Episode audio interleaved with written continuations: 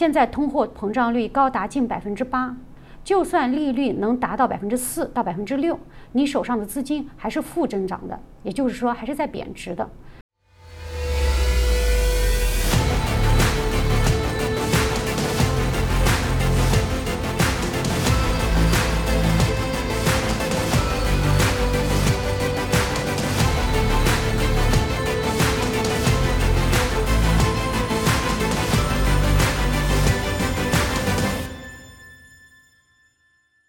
银行涨息不手软，地产投资要躺平吗？大家好，我是 PMML 商业地产经纪柯洁。PMML 是现在魁北克最大的商业地产经纪公司，主要以多套投资物业、商业地产和土地交易为主。今天呢，我们主要想跟大家谈一谈，目前利息大涨、房价高攀的情况下，如何来做房地产投资。今天早上我们在跟卖家开会的时候，就频频收到惊人的消息，银行又开始涨息了，而且这一下呢。这个基准利率直接从百分之一点五涨到了百分之二点五，让所有人都大跌眼镜。昨天我们和同事还在一起这个聊天的时候，还说是涨零点五呢，还是涨零点七五呢？但是真的没有想到，这次就直接涨了百分之一。这意味着什么呢？对于我们做专门做地产交易的经济来说呢，那昨天还是百分之四点五的利率，今天可能就要到百分之五点五，甚至到百分之六的利率了。刚刚在给一个客人算账。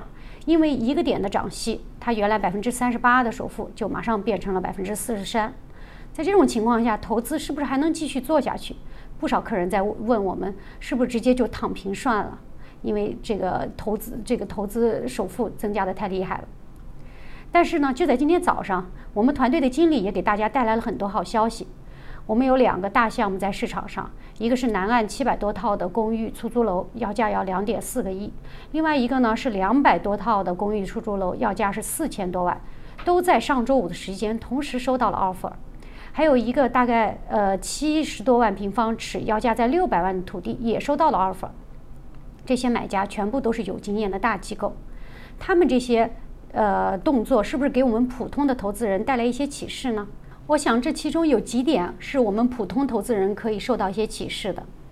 第一呢，就是真正有经验的投资者仍然看好地产投资，特别是多套投资物业的投资。你看，因为利息上涨，买家被迫离场，从原来的需要买房子住变成了租房子住。而且这些人都是优质租客，他们有一定的收入，有稳定的收入，他们有一定的这个资金，这就让整个的租金在往上涨，出租物业呢也因此价值增加了。回看历史上经济衰退时期也是这样，其他行业的经济受到影响，但是租房市场都没有太大的变化，反而租金是往上涨的。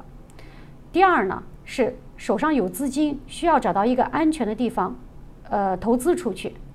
现在通货膨胀率高达近百分之八，就算利率能达到百分之四到百分之六，你手上的资金还是负增长的，也就是说还是在贬值的。所以大的机构，不管是大机构还是一些投资人，都需要找一个保值增值的地方去做投资。地产虽然不像股票啊。数字货币那样，在过去的几年里面有非常可可可观的收益，但是好在呢，发展的稳定，稳定增长，没有大起大落，这也让后这也让很多投资人非常安心。第三呢，我们要看到现在其实是一个买家入场的很好的时机。现在再要去买房子，你不需要像今年年初那样要去抢 offer，你可以坐下来仔仔细细算个账，然后呢，还可以好好跟卖家谈谈价格。所以其实呢，在这个情况下，你入场是可以好好找机会的。有人也在问，现在的房价会不会一泻千里，就像当年二零零八年美国那样？我们看不太可能。为什么呢？因为美国的房地产崩盘，主要是当时的房地产因为贷款造假出现了虚假繁荣，而当时加拿大地产并没因为政策一直控制得很好，并没有受到很多影响。其实这次情况也是这样的，主要是通货膨胀造成利率上涨，才会出现房市的回落情况。但是房房子的价值本身并没有大的变化，反而会因为建筑成本的增加，以后新房的价值只可能是更贵的。所以呢，现在我们看到的只是房价的正常调整，特别是因为利率上涨、买家减少造成的调整。真正有经验的投资人并没有停下脚步。他们或者是开始下手买，或者是卖掉手中小的并不理想的物业，来积累资金为进场做准备。这就是我们今天想跟大家分享的关于商业房地产投资的这个情况。如果你们有什么问题呢，欢迎给我们留言。如果你们有物业想出售，或者为了重新贷款做准备，想知道现在的价值，也欢迎跟我们联系，我们可以为你们的物业做免费评估。也欢迎大家关注我们的频道，我们会定期发布一些关于房地产投资的有关信息。我是地产经济柯洁，谢谢大家观看。